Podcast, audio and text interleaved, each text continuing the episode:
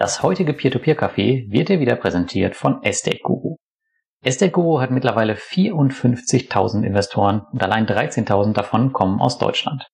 16 Millionen Euro wurden bereits als Zinsen ausgeschüttet und bis zum heutigen Tag wurde nicht ein einziger Kredit verloren. Zwar gab es mehrere Projekte, die wieder eingeholt werden mussten, aber selbst hier konnte Estate Guru im Schnitt 10% herausschlagen. Du weißt, ich bin ein Freund von klaren Zahlen und bei dieser Bilanz muss ich nicht lange überlegen, wieso ich Estate Gro vertraue und auch mein Portfolio Schritt für Schritt weiter ausbaue. Auch Thomas ist zufriedener Investor auf Estate Guru. Und selbst unser heutiger Gast ist mit einer großen Position investiert. Wenn du noch nicht auf Estate Guru investiert bist, dann kannst du das jetzt über den Link in den Show Notes tun und bekommst 0,5% Cashback auf deine Investments in den ersten drei Monaten und natürlich unterstützt du auch das Peer-to-Peer-Café. Und nun viel Spaß beim Podcast.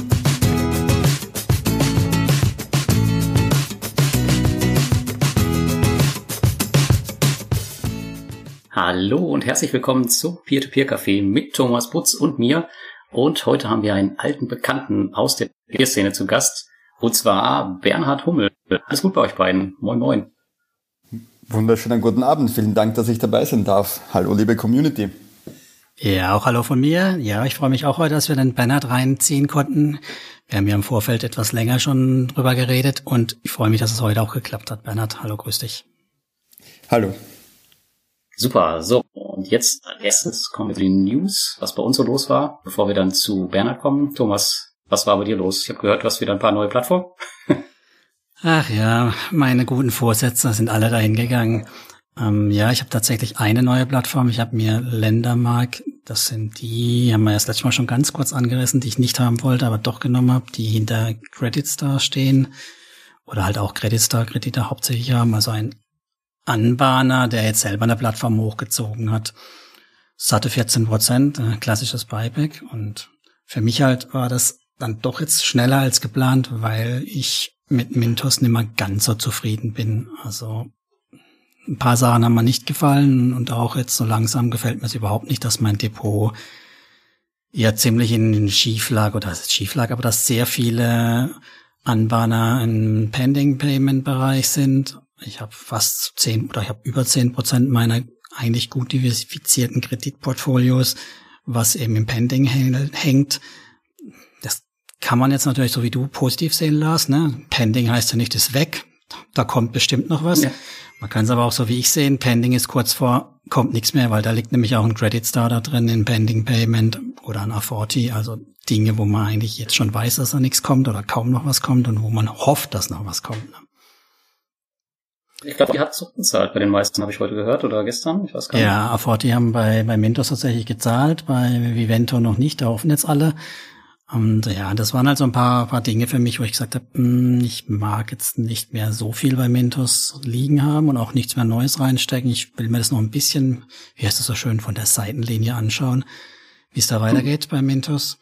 Und was ich abziehe, soll natürlich nicht irgendwie äh, schon gar nicht verballert werden, sondern das habe ich gedacht, das stecke ich jetzt einfach mal zu Ländermark oder Monesera und verteile das dann auf den Plattformen und genau, das ist so das, was ich gerade tue. Mal gucken, wenn die so weit gefüttert sind, dass ich sage, jetzt reicht's.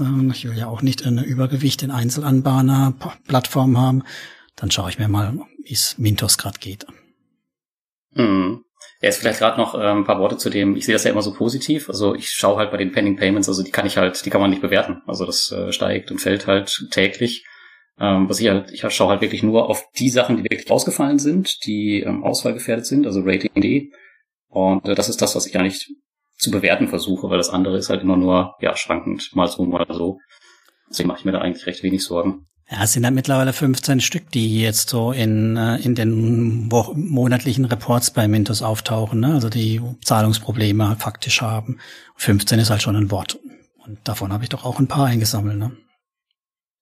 Das ist richtig, aber wir sind halt auch in der normalen Wirtschaftslage. Ähm, und das wird sich wahrscheinlich auch wieder irgendwann mal in die andere Richtung ziehen. Ich meine, Tendenzen sind ja jetzt auch schon da. Aber ja, aber sich das von der Seitenlinie anzuschauen, ist auf jeden Fall keine schlechte Idee, glaube ich.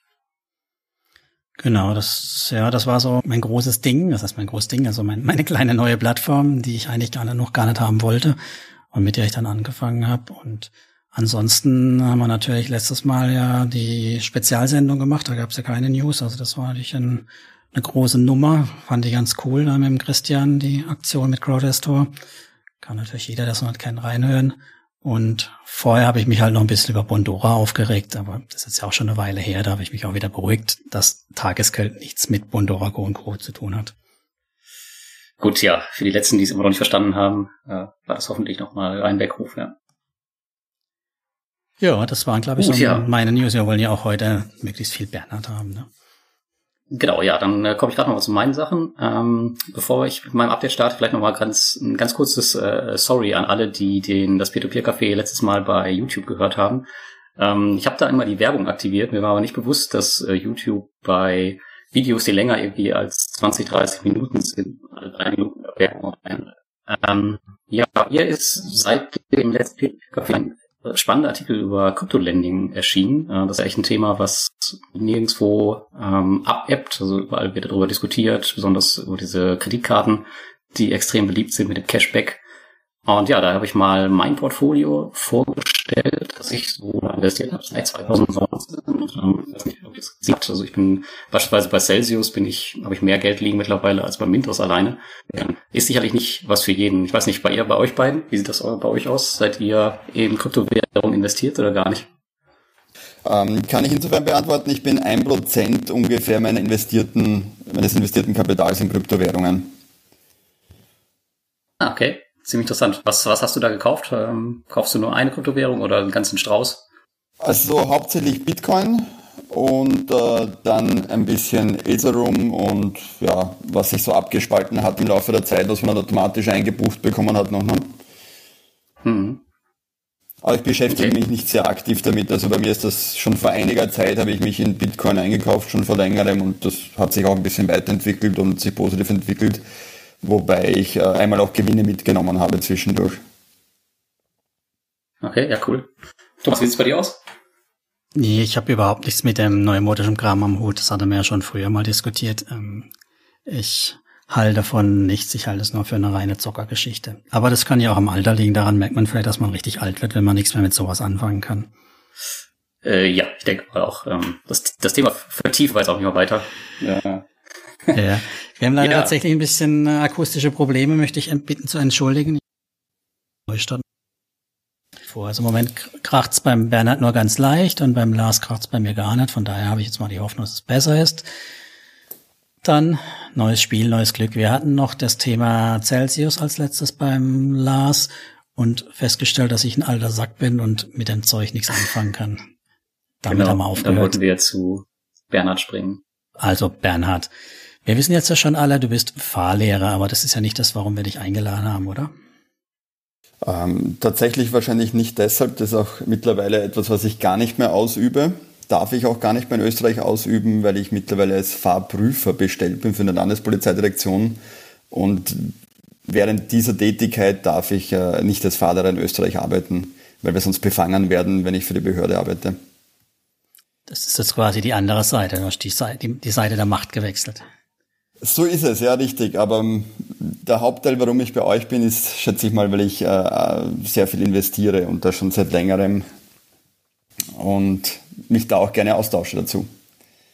Ja, aber es ist, äh, ich würde schon ganz gerne wissen, warum du äh, Fahrschüler, äh, Fahrlehrer geworden bist. Nein, es, es war tatsächlich so, dass ich während meines Studiums äh, die Fahrschullehrerausbildung eigentlich eher spaßhalber mal gemacht habe. Äh, ich habe eigentlich Lehramt studiert für Deutsch und technisches Werken und äh, dann kam so, dass ich das als Studentenjob nebenbei gemacht habe und dann irgendwie bin ich drauf gekommen, dass ich in der Branche mehr Geld verdienen kann als als Lehrer und dann bin ich da mal drinnen geblieben für lange Zeit und habe dann auch viele Jahre, äh, teilweise 80 Wochenstunden gearbeitet in verschiedenen Fahrschulen als Angestellter. Das heißt, als Fahrlehrer kann man mehr Geld verdienen in Österreich wie als Lehrer? Ja, definitiv. Wow. Okay. Das kann man sich überlegen, was ist da jetzt das Problem? Ne? Sind die Lehrer unterbezahlt oder die Fahrlehrer überbezahlt? Also ich würde sagen, die Lehrer unterbezahlt, man muss aber dazu sagen, also ich habe das wirklich äh, auch ein bisschen an die Spitze getrieben. Für mich war das einfach, ich habe gesehen, man kann hier wirklich Geld machen, dass man dann auch investieren kann später. Ähm, man muss halt zum Beispiel denken, die Nachtfahrten im Sommer sind hundertprozentige Überstunden Und die will aber keiner machen, weil die Leute alle schlafen wollen in der Nacht. Und ich habe dann gesagt, gut, okay, kein Problem, ich mache die. Ähm, weil das natürlich sich, wenn man das jetzt mehrere Nächte in der Woche macht, natürlich wirklich auszahlt. Ja. Genauso wie Theoriekurse Zulagen haben und ich bin dann relativ bald in die Fahrraderausbildung gegangen. Das heißt, ich habe dann überall so das gemacht, wo auch Zulagen sind und wo man auch mehr mhm. bekommt. Und das hat sich dann schon gerechnet, muss ich zugeben. Ja. Und dann wusstest du mit dem vielen Geld gar nicht, wohin damit, dann hast du die, erstmal die Börse wahrscheinlich auf dich entdeckt, oder? Ähm, also das war tatsächlich eine ganz interessante Sache, wie ich da zum Investieren gekommen bin. Ich versuche die Kurzfassung mal. Ähm, ich saß im Auto und meine Bankberaterin hat mich angerufen und gemeint, ähm, da sei doch einiges an Geld am Konto ähm, und man müsste da was machen. Und ich habe dann gesagt, ich habe keine Zeit, ich muss arbeiten die ganze Zeit. Ja. Ich habe jetzt keine Zeit, mich um das zu kümmern. Und die hat mir dann, also um es abzukürzen, sie hat mich dann dazu gebracht, dass wir uns mal zusammensetzen, hat mir dann einen Fonds eingeredet von der Erste Bank. Verkauft. Und äh, verkauft, ja, ganz genau. Und ich habe da halt mal mitgemacht und bin dann aber nach relativ kurzer Zeit, habe ich mich dann natürlich auch mehr dafür interessiert und draufgekommen, dass das äh, nicht das ist, was das richtige Produkt für mich ist und dass ich das eher als Kontraindikator für meine Investments verwenden würde. Und so habe ich mich dann immer mehr damit beschäftigt, habe zahlreiche Bücher gelesen zum Thema Börse, Aktien, Investments, auch Mindset, finanzielle Bildung, finanzielle Freiheit. Und äh, die haben mich dann dazu gebracht, dann direkt an der Börse zu investieren. Und das, der Rest ist dann, sage ich mal, Geschichte. Das hat sich dann immer weiterentwickelt. Ne? Hm. Wenn ich das so verfolge, was du jetzt so investierst, dann bist du ja auch durchaus in der Lage, deinen Lebensunterhalt theoretisch rein aus deinen Investments zu bestreiten. Ähm, ja ja, warum, warum machst du das nicht? Ist dir das zu unsicher? Ich meine, ich war ja auch lange Zeit in meinem Job, ähm, aber warum, was, was ist dein Grund? Also erstmal muss ich dazu sagen, ich arbeite nicht mehr als Angestellter seit äh, 2016 eigentlich. 2017, okay. 2016 habe ich die Firma gegründet, 2017 habe ich dann alle Angestelltenverhältnisse nach und nach beendet. Ähm, das heißt also, ich bin schon in die Richtung gegangen, von den Investments zu leben und mich hauptsächlich auch um diese zu kümmern. Ähm, weil das einfach dann mehr Geld gebracht hat oder einfach skalierbarer ist, wie wir wissen, ähm, als ein Angestelltenjob, wo ich Stunde für Geld arbeite. Ne? Also von dem her ging es in die Richtung, allerdings äh, habe ich mir vorgenommen, sozusagen nicht zu arbeiten und nur noch die Investments zu machen und dann kamen so viele neue Dinge auf mich zu und Möglichkeiten, für die ich sehr dankbar bin, ähm, dass ich dann doch wieder jetzt ziemlich viel arbeite. Und die letzten Wochen waren sehr intensiv. Jetzt habe ich noch eine neue Firma gegründet, das war jetzt sehr intensiv, muss ich sagen. Aber es läuft sehr, sehr gut momentan. Also wenn die Leute sagen, die Wirtschaft läuft nicht, also ich kann nur sagen, in Österreich, wir sind alle auf Vollauslastung in vielen Bereichen. Und man kann ja auch sagen, dir macht wahrscheinlich das Arbeiten an der Stelle auch Spaß, ne? Ja, absolut. Und, und es läuft einfach gut. Ich biete Fahrsicherheitstrainings an, jetzt auch für Tesla eben zum Beispiel. Ähm, ich habe die Bücher, äh, die ich geschrieben habe, und sich immer stärker verkaufen. Es ist YouTube natürlich auch. Es sind die Fahrprüfungen. Es ist nicht einfach in Österreich als Fahrprüfer bestellt zu werden.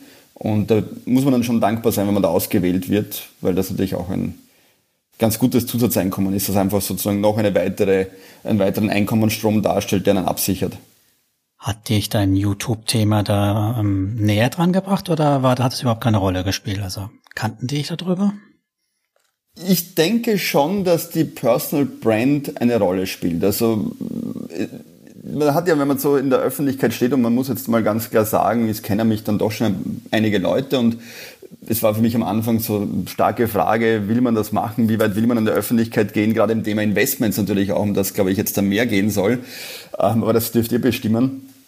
Äh, ist es so, dass man natürlich immer so überlegt, wie viel zeige ich in der Öffentlichkeit oder will ich eher meine Ruhe haben. Ne?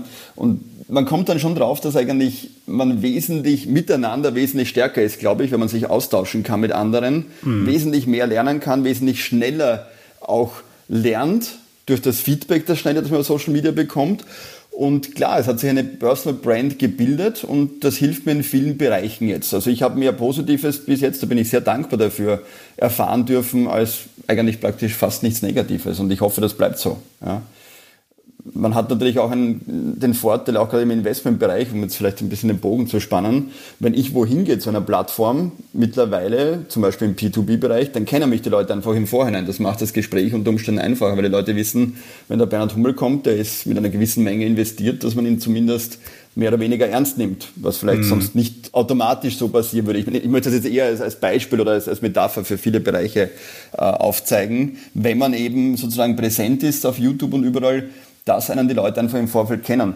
Und das hilft allgemein, Vertrauen mit anderen Leuten aufzubauen. Man sagt, man muss sich immer so dreimal treffen, um einem anderen Menschen vertrauen zu können oder ihn besser einschätzen zu können oder man sagt auch was verkaufen zu können. Ja? Und bei mir passiert dieses dreimal sehen oder den anderen kennenlernen in der Regel über YouTube. Genauso wie das halt äh, auch der Lars kennt über seine Medien, über die er an die Öffentlichkeit geht. Ne? Mhm, ja, klar. Ja, kann ich bestätigen. So ist das. Ja, aber dass es auch mal ein bisschen ungemütlicher werden kann, das hast du ja dann auch erfahren. Ne? Und zwar kam ja das Thema Groupier auch für dich, wo du ja auch ganz ganz gut ja. im Mittelpunkt standest und auch gut Feuer bekommen hast, wie ich ihn da gesehen habe. Die Spannungskurve noch ein bisschen hochhalten. Mich würde noch interessieren, wie bist du überhaupt von dem Heiligen Gral Aktien und dem geraden Weg dann auf diese krummen Wege P2P gekommen? Wer war mhm. schuld? Mhm. Also, ähm, ich kann gar nicht genau sagen, wer schuld war. Ich bin jetzt doch ja schon ziemlich lange, also ich habe schon einige Zeit bevor ich, also schon 2012 herum in etwa mit Aktien begonnen, die ganze Geschichte. Und kürzen wir es ab, es war dann so, dass die Aktienmärkte immer weiter gestiegen sind. Ich habe Diversifikation gesucht. Ich habe damals mich auch zum Beispiel mit dem Gerald Hörhan, ich weiß nicht, ob ihr den kennt, der ist auch bekannt als Investmentpunk, ist ein Freund von mir, ähm, öfters getroffen und ausgetauscht. Und da war ja so zum Beispiel sein Motto, Konsumschulden äh, darf man nicht machen, Konsumschulden muss man besitzen. Und ich habe dann gegoogelt eigentlich, wie kann ich Konsumschulden besitzen? Also wie, welche Möglichkeiten habe ich, diese genialen Kredite zu vergeben? Zugleich war ich damals noch angestellt und man, man muss dazu sagen, mich haben schon sehr früh eigentlich Leute immer nach Rat gefragt, wenn es ums Thema Finanzen geht. Ich weiß nicht warum, ich habe da nirgends drüber gesprochen, aber irgendwie äh, sind die Leute einfach auf mich zugegangen immer, ja. Und äh, der hatte sehr viele Schulden und hat sehr viele Schulden auch über sein, sein ganz normales Girokonto gehabt. Und da habe ich mir mal die Zinssätze angeschaut von dem, was der da so mhm. im Überziehungsrahmen hat und habe mir gedacht, das ist geil. Also ist natürlich mir leid getan für ihn, ja. Ähm, aber auf der anderen Seite habe ich mir gedacht, ich muss genau diese Zinsen irgendwie bekommen können. Ja, mm, mm. für mein Geld, ja. Weil wenn die Bank das kriegt, wie kann ich das machen? Und wir alle wissen, dass eigentlich P2P dann der Weg schlechthin ist dafür, ne? Ja, ist richtig. Und was war dann die erste Plattform, wo du ja. in Berührung gekommen bist? Ich denke, also das ist jetzt relativ lange her, das muss Bondora gewesen sein, weil das war ja eine der ersten, die es dann auch gab. Ich war ja sehr früh schon eigentlich dabei. 17 oder wann war das bei dir? 16? Na, das muss äh, 16 gewesen sein. Ich habe jetzt leider die Jahreszahlen nicht alle vorbereitet und ich merke mir so Dinge nicht, nicht ganz exakt. Ja. Aber ich denke, 2016 habe ich mit Bondora begonnen. Mhm. Würde ich sowas einschätzen, ja. Ich sag, wollte gerade sagen, ähm, wenn, wenn, wenn 2016 deine erste Plattform war, ähm, dann war das mit Sicherheit Bondora, äh, deine erste Plattform. Weil es, es war Bondora und es kam, Genau, also es kam dann relativ bald auch äh, Twino und äh, Mintos später dazu, also zur Diversifikation. Die waren ja damals alle noch in der Optik auch ganz anders, ja. Also das war ja noch, äh, ja, aber ähm, hat, mir, hat mich eigentlich äh, absolut begeistert und der Gedanke, dass man die Möglichkeit hat, sozusagen selbst eine Bank zu sein und durch Fintech-Software ähm, die ganz, das gesamte traditionelle Bankgebäude, die traditionelle Hausbank sozusagen sich zu ersparen und eigentlich beiden Seiten zu helfen, weil auch der Kreditnehmer, man muss ja immer sagen, es ist ja ein Markt, ja, und, und die Leute brauchen ja auch dieses Service eigentlich. Und wenn es nicht für sie ein Vorteil wäre, dann würden sie ja nicht kommen, ja. Zumindest, sage ich mal, irgendwo, Vorteil ist natürlich immer relativ, aber es hilft ja auch, ne? Den Leuten, die das Geld ja. dringend brauchen und dann was finanzieren können damit, ne? Ja, es gibt ja immer diese Ethik-Diskussion, aber die Firma jetzt halt einmal nicht, aber man, man darf das halt auch tatsächlich nicht nur schwarz und weiß sehen. Es gibt ja so viele Arten von Krediten Absolut. und tatsächlich, ja. ja. Und jedenfalls kann man sich ersparen, dazwischen noch viel anderes zu finanzieren, weil die hätten ja keine günstigeren Kredite, wenn sie es jetzt ohne uns finanzieren würden. Das muss man auch dazu sagen. Ja, also äh, von dem her glaube ich, dass das äh, war das einfach sehr interessant für mich von Anfang an und habe das dann immer weiter ausgebaut, wie alle wissen. Und äh, da die Aktienmärkte einfach die Preise oder die Kurswerte sehr hoch waren in meinen Augen, ähm, habe ich da einfach mal die Zeit auch bewusst überbrückt mit P2P. Du hast sechsstellig in investiert, oder? Wenn ich das richtig weiß. Ja, das ist korrekt, ja. Ja, ja das ist ja schon, das tut dann schon weh, wenn da was schief laufen würde, ne? Auch dir. Ja, das tut Definitiv. überall weh. Also das tut auch bei den Aktien weh, das tut aber auch weh, wenn ich in einem Cash-Bestand bin und eine Inflation kommt. Also äh, ich glaube, was ein bisschen ein, ein, wichtiger Gedanke ist dabei ist, weil manche Leute sagen, boah, wie kannst du mit dem Risiko leben und so. Ich kann nicht ohne Risiko sein, weil egal wo ich sozusagen hinschiebe, wie ich die Asset Allocation aufbaue. Es hat ja jede Asset-Klasse ein gewisses Risiko. Und ich glaube, das Risiko verringert sich durch Diversifikation in verschiedene Assetklassen. Ähm, und äh, allein Cash zu halten, was manche sagen, das Sparbuch, gerade über 100.000 Euro überhaupt, sehe ich überhaupt nicht als sicher. Im Gegenteil. Gerade da sehe ich das Risiko relativ groß, weil wenn wirklich mal äh, das, der Euro zum Beispiel crasht, ähm, dann bin ich froh, wenn ich in Aktien global diversifiziert und außerhalb des Euros in verschiedenen Währungen bin. Und ich bin zum Beispiel auch sehr stark äh, bewusst gegangen über Swissquote, über meinen Broker. Also man findet ja alle meine Broker und Plattformen, die ich verwende, auf bernhardhummel.at, Schrägstrich Investments, habe ich so eine Liste für diejenigen, die jetzt zuhören wunderbar. und dann ähm, sozusagen, nee, aber, aber man kann dann auch ja, mitschauen sozusagen, was es alles gibt und natürlich, ja, da sind Affiliate-Links oben, da mache ich auch gar kein Geheimnis draus. Ähm, aber ich glaube, es gibt einen guten Überblick einfach, wovon ich jetzt ähm, spreche hier. Wie ist das in Österreich? Und, sind äh, da habe ich mein Währungskonto mit verschiedenen Währungen, ja. Sind das auch die 100.000? Mehr, mehr Einlagensicherung gibt es bei euch auch nicht, ne? Weil es ist jetzt gerade auch eine Bank geplatzt Korrekt. bei euch, ne? Wie, wie hieß die nochmal, die Bank? Ganz genau, das war eine ganz, ganz spannende Sache. Ähm, das würde auch den Bogen zu Group hier praktisch äh, gut spannen, denn ähm, man hätte wahrscheinlich nicht gedacht, dass eine Plattform und das ist jetzt bitte nur eine Vermutung von mir, wir haben ja nichts, äh, man muss hier sehr vorsichtig sein, weil ich glaube, Gruppe mag mich seit dem Interview sowieso nicht sehr, ähm, weil ich doch sehr kritisch war. Das beruht ähm, auf Gegenseitigkeit, ich glaube, die mag auch keiner mehr. Äh, ja, gut, das ist richtig. Ja, nur ich, ich möchte mich da auch nicht zu weit aus dem Fenster jetzt lehnen, weil ich glaube, ich habe mich da sehr unbeliebt gemacht. Ähm, jedenfalls, äh, wenn man jetzt vermutet, also es könnte sein, dass Kredite vielleicht nicht, äh, nicht wirklich existiert haben, dass äh, Kredite fingiert wurden, dann äh, hat man gesagt, das kann doch nicht sein bei einer P2P-Plattform und es sieht jetzt nicht viel anders aus bei dieser burgenländischen Bank, die dürfte genau das Gleiche gemacht haben. Und da sieht man eine traditionelle Bank, Hausbank, und es gibt halt überall Betrug und da braucht man nur, oder, oder die Vermutung für Betrug ist ja nicht bewiesen jeweils, ja. Genauso wie es auch bei Wirecard war. Ja, und das, das zieht sich über, über, seit es Geld gibt, zieht sich das über jede Assetklasse, dass es halt sein kann. Ja. ja, die Frage ist immer nur, wie einfach es, wie leicht es geht. Ne? Also ich glaube, in der burgenländischen Bank war es wahrscheinlich nicht ganz so leicht, wie es jetzt bei einer Gruppe war. Ja, kann ich jetzt nicht beurteilen, aber ich vermute, vielleicht ist es gerade, wenn man besonders dreist ist, man schaut sich manche Fonds an, ja, ähm, die, also das ist unglaublich, ja, aber das, das ist einfach part of the game, deshalb diversifizieren wir. Und das ist auch bei Gruppe, vielleicht jetzt langsam zu diesem Thema rübergehen, für mich eigentlich, ja, natürlich habe ich mich geärgert, aber ich muss jetzt ein paar Dinge dazu sagen. Erstens mal, ich war ja von Anfang an bei denen und das hat man auch in den Videos überall gesehen.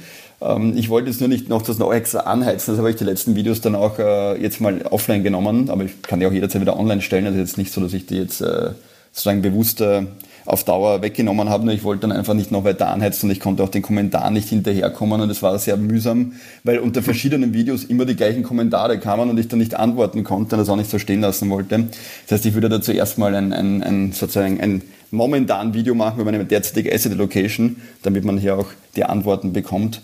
Ähm, jedenfalls war ich da von Anfang an sehr kritisch und man hat mich dann auch bei den Interviews in der Community relativ stark kritisiert, warum ich so unfreundlich gewesen sei zu aller, wobei ich finde, ich war nicht unfreundlich, ich habe einfach nur Fragen gestellt, die jemand interessieren, der sein Geld dort hat und der halt das ein bisschen kritisch sieht, diese Plattform. Ja. Ähm, und äh, zugleich, äh, natürlich habe ich mich geärgert, dass diese, diese, mein Investment war bei 5000 Euro, man hat es eben im Internet auch gesehen, äh, unter Umständen weg ist, das wissen wir noch nicht ganz. Andererseits muss ich sagen, dafür war meine Asset Allocation, ich habe ungefähr 2000 Euro Zinsen im Monat mit P2P verdient, also waren das zweieinhalb Monate Zinseinkommen. Und das war ja genau der Grund, warum ich auf zehn Plattformen diversifiziert habe, damit ich sagen kann, wenn eine ausfällt, habe ich noch immer übers Jahr einen schönen äh, Gewinn gemacht, den ich in vielen anderen Assetklassen nicht habe. Und wenn ich nicht investiert hätte, überhaupt nicht hätte und das Risiko trotzdem habe, dass ein Eurocrash oder sonst was kommt. Also man muss das schon die Kirche im Dorf lassen bei der Sache, glaube ich. Aber auf die zehn Plattformen kommen wir nachher zurück. Mich ja. würde noch mal interessieren, das legendäre Video von dir gibt's ja nicht mehr. Das können, können sich unsere Hörer jetzt nicht mehr anschauen. Das kann ich nicht verlinken, das weg. Das habe ich momentan offline geschalten, einfach Erzähl weil doch mal, ich was da, der Knackpunkt ein bisschen Sorge hatte, dass sie auf mich losgehen, weil da doch viele Beziehungen zu Russland sind und ich mir dann einfach gedacht habe, es hat jetzt eh seinen Zweck erfüllt. Ich glaube, ich habe vielen Leuten die Augen geöffnet mit diesem Interview.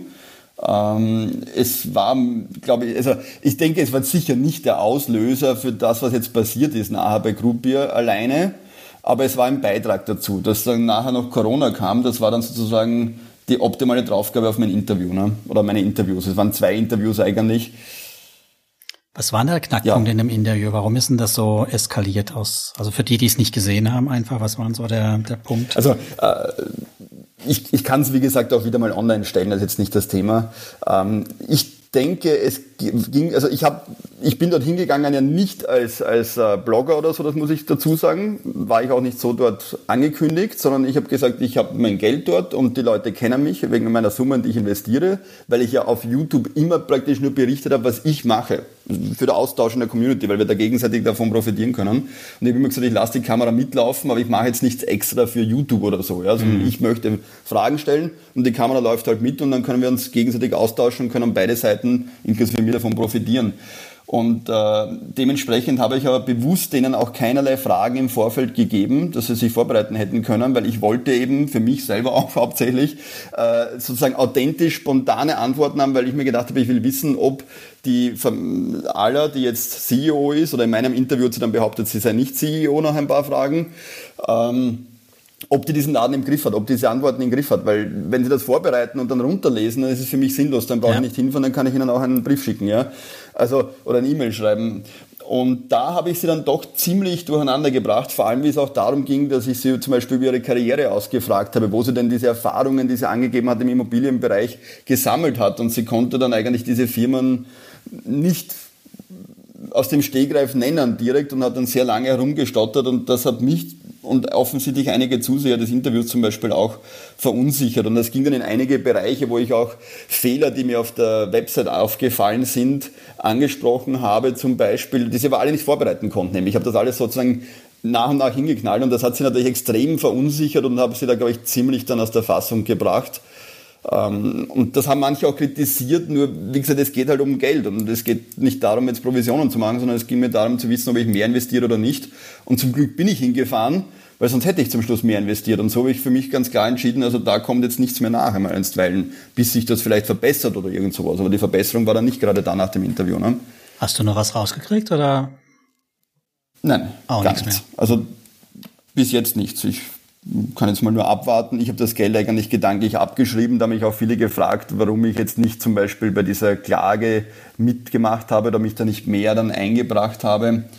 Ähm, ich habe da natürlich drüber nachgedacht, aber es war dann eine Zeit, wo das war, das war Mitte März, genau in den Corona-Lockdown hinein, ich kann mich erinnern. Und ich bin dann wirklich 40 Stunden, 50 Stunden an Kommentaren Telegram-Gruppen, Recherchen etc. gesessen und ich habe dann gesagt, Moment einmal, wenn ich jetzt 40 Wochenstunden über die nächsten Monate an diesem Zeug verbringe, in der Zeit verdiene ich ein Vielfaches mit meinen anderen Firmen. Mhm. Und das ist einfach ein Fakt und dann habe ich gesagt, das ist schlechtes Geld und die Wahrscheinlichkeit, dass ich das Geld dann wegen dem rausbekomme, weil ich jetzt stundenlange da recherchiere, die Wahrscheinlichkeit ist für mich eher gering. Ich schreibe das mal gedanklich ab und wenn was kommt, ist es gut. Ja, also klingt jetzt hart, aber man muss einfach hier auch dann sich selbst sozusagen von der Zeit her die begrenzt ist, irgendwo überlegen, was mache ich. Ne?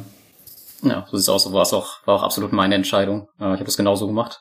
Ähm, weil du hast ja eben schon gesagt, du hast, es, du hast den Verlust in zwei Monaten wieder drin gehabt und dann ist das Thema eigentlich für dich selbst gegessen. Aber du hilfst den anderen Leuten auch nur sehr bedingt damit, indem du dich jetzt damit auch noch weiter beschäftigst. Ähm, darf man auch nie vergessen. Also das war vielleicht auch ein Grund, warum ich da bei den Videos dann nicht wirklich viel weitergemacht habe, weil ich mir gedacht habe, es wird jetzt auch nichts ändern und ich begebe mich eher in die Gefahr, dass mich, also ich habe eher die Sorge gehabt, dass Gruppe vielleicht irgendwie, wenn ich da zu viel noch mache, dann auch noch unter Umständen mich angreift oder man weiß es einfach nicht, was da alles im Hintergrund ist und ich wollte dann auch keine Gerüchte zum Beispiel verbreiten, weil man, man vermutet dann das ein oder andere, das bringt nichts, ja, weil manche, da weiß ich nicht, alles mutmaßen, bringt nichts in meinen Augen. Ja, zumindest gibt es ja auch das Verquickungen. Nach, nach Deutschland haben sie ja auch Verquickungen, also es ist ja nicht so, dass die so weit weg nur sind, ne? Also, da gibt es ja durchaus familiäre Banden. Ja. Das ist aber auch durchaus das, das Gefährliche, was ich an dieser Branche aktuell sehe, dass ähm, die Community ja relativ groß geworden ist und sobald irgendwer Gerüchte streut, man sieht das ja gerade schön, schön bei Mintos, ähm, ich meine, mhm. die Gerüchte mhm. stehen ja auch schon seit, seit Anfang 2015 oder so, diese ganzen Verflechtungen im Hintergrund, aber ähm, man kann gefühlt überhaupt gar nichts beweisen, aber diese Gerüchte, je nachdem, was für was es für eine Plattform trifft, sind halt so schlimm, ähm, dass sie eine Plattform halt auch mal von heute auf morgen einfach ruinieren können. Ich meine, das wird Mintos jetzt nicht unbedingt betreffen, aber wenn das bei einer kleineren passiert, dann können die ihren Laden halt einfach dicht machen. Deswegen muss man da tatsächlich als Influencer auch echt aufpassen. Äh, sowohl positiv auch negativ, dass man die nicht zu sehr pusht, wenn das halt Mist ist, oder halt, dass man sie nicht runterzieht, ähm, ja, wenn man halt irgendwelche Falschinformationen streut. Zeigt aber auch, wie wichtig Transparenz für die Plattform ist, ne? damit sie genau solche Verstrickungen und Sachen offenlegen, weil irgendwann taucht's ja doch in Form von Beweisen oder Gerüchten ja. halt auf. Das ist ja der Punkt. Ja, das ist ja nicht nicht falsch. Bei Windows gibt's ja Verstrickungen. Also da gibt's ja diese Ver Verkettung von Firmengestrüppen. Mhm. Also da ist ja durchaus was da, was dran. Und das ist ja jetzt so transparent nicht gemacht gewesen am Anfang, sondern halt, man hat's halt ausgegraben, ne? Ja, das ist richtig, aber das, das wird ihnen jetzt halt irgendwie zum Verhängnis, weil man ja so ein bisschen denkt, ähm, dass sie das alles mit Absicht machen. Aber das ja. ist halt, naja, ja, einfach erstmal eine Unterstellung. Ne? Ja, genau, das ist eine Unterstellung, würde ich auch sagen. Ja. Was noch eine Frage zum Video war, Bernhard, ähm, einer der Bitte. Hörer bei uns war sehr aufmerksam, hat äh, geguckt und hat mhm. gemeint, ob dir das Ikea-Bäumchen aufgefallen ist, als du da in dem Gespräch mit der Alla war. der Lars hat gemeint, den Baum müssten wir kündigen oder so, ne? oder den müsst ihr rausschmeißen, die alle. Ähm, also mir ist der Baum leider nicht aufgefallen, dieses Bäumchen, weil das war mitten im Video, in dem ersten Teil oder so. Ähm, ich muss auch dazu sagen, ich hätte das jetzt nicht als ein Indiz dafür gefunden, dass sie dort nicht in dem Büro sei oder so, oder dass sie das extra hingestellt haben. Ich glaube, das hat man schlichtweg gekauft als Deko schon, aber jetzt ohne in einem Hintergedanken, ja, also da habe ich jetzt nichts gesehen. Das stand einfach da und das hat halt keiner weiter beachtet und ich leider auch nicht bei der Kamera, deshalb stand es im Weg einfach schlichtweg, ja. Also das, das wäre jetzt für mich kein Indiz gewesen, muss ich ehrlich sagen. Da hatte ich andere Dinge, die mich mehr gestört haben, die ich auch in den Videos angesprochen habe. Ja, sieht man, wie aufmerksam die Leute dann halt doch zuschauen. Ja, aber ist auch gut so. Das war ja. ja. auch der Sinn, dass wir uns austauschen können. Sonst hätte ich es ja überhaupt nie online gestellt. Das war ja wichtig, dieser Austausch. Auch was meinen die anderen dazu nehmen. Nur ich das so negativ war. Es haben dann einige geschrieben, ich soll mehr an die Sonne gehen, mehr Vitamin D nehmen, nicht so negativ sein auf Group hier. Ne? Und das hat sich dann aber gewandelt nach ein paar Wochen. Okay. Bei den äh, spontanen Fragen an die aller würde ich ganz gerne noch wissen, ähm, haben die das vorher so akzeptiert, dass du da ähm, die Kamera mitlaufen lässt mit spontanen Fragen? Weil es gibt ja durchaus auch CEOs, wenn man jetzt den äh, von Peerberry ja. beispielsweise sieht, der ist extrem mhm. nervös vor der Kamera. Der würde es zum Beispiel nicht mitmachen mhm. und mhm. bei ihm wäre es vielleicht ja, so, dass er einfach Genau, der wird das halt einfach verkacken, aber nicht, weil er einfach irgendwas verheimlichen möchte, sondern einfach, weil er nervös ist. Mhm. Und ähm, hat Groupier das einfach so akzeptiert und mitgemacht? Also zuerst mal zu dem Verkacken, ja, das kann passieren und mich stört es überhaupt nicht, wenn jemand nervös ist. Ähm, das, das ist für mich kein Ding, ob man das jetzt gut macht oder nicht. Ob, also das ist menschlich für mich vollkommen okay und das hat für mich keine, keine wirklich große Aussagekraft, sondern für mich war vielmehr die Frage, ähm, kann ich merken, dass sie authentisch ist. Egal, ob sie nervös ist oder nicht, kann ich, also ich war ja eben da sehr misstrauisch und sie haben das also absolut akzeptiert, wobei sie extrem nervös waren, als ich gekommen bin. Also ich habe mir gedacht, hey, da kommt ein kleiner Fahrlehrer, ja, und warum seid, ist jetzt ein CEO eines großes Unternehmen, das 75 Millionen Euro verwaltet und 27.000 Investoren hat, Wirtschaftsanwälte äh, investieren dort sogar. Wieso sind die so nervös, wenn ein kleiner Fahrlehrer kommt und ein paar Fragen stellt? Das hat mich also ein bisschen verunsichert, aber ähm, oder nicht verunsichert, eigentlich hat sie verunsichert, mich hat's gewundert einfach, muss ich sagen. Ne? Ähm, hat mir aber dann umso mehr die hm. Chance gegeben, da sozusagen richtig reinzupushen in dieses Nest, ja, und, und, und meine Fragen zu stellen. Also sie haben das jedenfalls akzeptiert, weil sie, glaube ich, auch sich gedacht haben, sie haben nicht viel andere Wahl, weil sonst hätte ich in meinen Videos gesagt, sie haben es halt nicht akzeptiert und das wollten sie auch nicht. Ne? Ja, ist halt die Frage, was für die jetzt äh, im Nachhinein besser gewesen wäre. ja, das ist richtig unter Umständen. Es wäre länger gut gegangen wahrscheinlich. Ja, ja, vielleicht. Ich meine, ich, ich will jetzt auch nicht schuld sein, deswegen wir Gruppier da jetzt irgendwie, aber es ist halt, es waren ja deren Antworten, die sie gegeben haben, ne? Also. Naja, müssen ja trotzdem ja. froh sein, dass es so besser, schnell dann geht. Besser früher kritisch sein als, als später, weil sonst hätten noch, ja, wäre es noch weitergegangen unter Umständen. Ne? Lars wollte ja auch groß einsteigen, ne? Bei Groupier hatte ich tatsächlich auch ähm, überlegt, im letzten Jahr mein Investment zu erhöhen. Äh, ich habe es dann allerdings auch gelassen, weil am Ende des Jahres passiert ja schon relativ viel. Auf einmal haben äh, alle mhm. meine Kontakte gefühlt Groupier verlassen und äh, die mhm. haben auch extrem schlecht erzählt über ihre, ihre Ex-Kollegen und sowas. Und ähm, da bin ich ein bisschen vorsichtig geworden, ja, und dann kam ja, kam das ja schon relativ schnell raus. Und dann hat sich das Team mhm. auch gegessen mit dem mehr Invest. Aber ja, wir können tatsächlich froh sein, dass es halt so früh passiert ist. Und da können wir auch ein bisschen Corona, glaube ich, dankbar sein, dass die ganzen äh, ja. jetzt auffliegen. Und dass der harte Kern tatsächlich dann am Ende bleibt. Und dass wir damit dann halt qualitativ auch alle unser Portfolio verbessern. Es ist auf jeden Fall eine Bereinigung und die kommt immer wieder vor in jedem Bereich, in jedem Investmentbereich, in jeder Asset Allocation, auch sonst. Ja, also was aber, relativ normal ist. Ja. Aber in letzter Zeit hat ja niemand mehr gedroht, also wir müssen nicht uns um dich sorgen. Nein, also es war gar nichts. Das, das war auch immer wieder eine Frage. Es war absolut nichts, ja, das muss ich auch ganz klar sagen. Also ich habe keine Bedrohung, gar nichts bekommen. Nur man will es ja dann auch nicht unnötig, wenn es eh keiner mehr hilft. Ja, hab mir dann gedacht, wozu soll ich jetzt ein gewisses Risiko eingehen, dass vielleicht irgendjemand kommt, der sagt, hey, nimm die Videos online und wenn nicht, dann passiert was oder so. Äh, nimm sie offline und wenn nicht, dann passiert was oder so. Hab mir gedacht, pff, es bringt nichts mehr, ja, es ändert jetzt nichts mehr, ja, es hat seinen Zweck erfüllt und dann habe ich das einfach mal rausgenommen. Ne? Also es gibt da gerade eine andere Plattform, die schickt tatsächlich ihre Anwälte gerade los, ne? Ja. weiß ich gar nicht. Okay, welche? Ja, Fast Invest, unsere Lieblingsplattform. Ach so, ne, genau. gut. Es gibt einige Blogger, die also haben, also da gehe ich ja gar haben, nicht hin. Äh, vielleicht gerade noch für die für für die, für die Community. Also es gibt einige Blogger, die halt ähm, recht negativ über alles geschrieben haben. Ich ja auch schon vor Jahren. Und ähm, jetzt hat einer von denen einen Brief für die, über die Anwälte bekommen von Fast Invest, dass er bitte bestimmte äh, Punkte dann abändern soll. Und zudem sei seine Seite, glaube ich, auch nicht ähm, DSGVO-konform etc. Und ähm, ja, da hat er irgendwie sieben Tage Zeit, das jetzt alles abzuändern und äh, den, oder den Bericht zu löschen oder sowas. Ja, das ist halt schon, ja, schon eine heftige Sache, finde ich, ein heftiger Schritt. Ja, wobei er natürlich auch zu der Gruppennummer gehört, der, der ist ja nicht ganz fair in allen ja, Methoden. Das stimmt, kann aber prinzipiell jedem passieren, der ein bisschen kritischer ähm, vorgeht. Ja, aber wir wollten jetzt nicht unsere ja. wertvolle Zeit mit Fast Invest verschwenden. Du hattest eben gemeint, zehn Plattformen. Auf gar keinen Fall. Hm. Zehn Plattformen.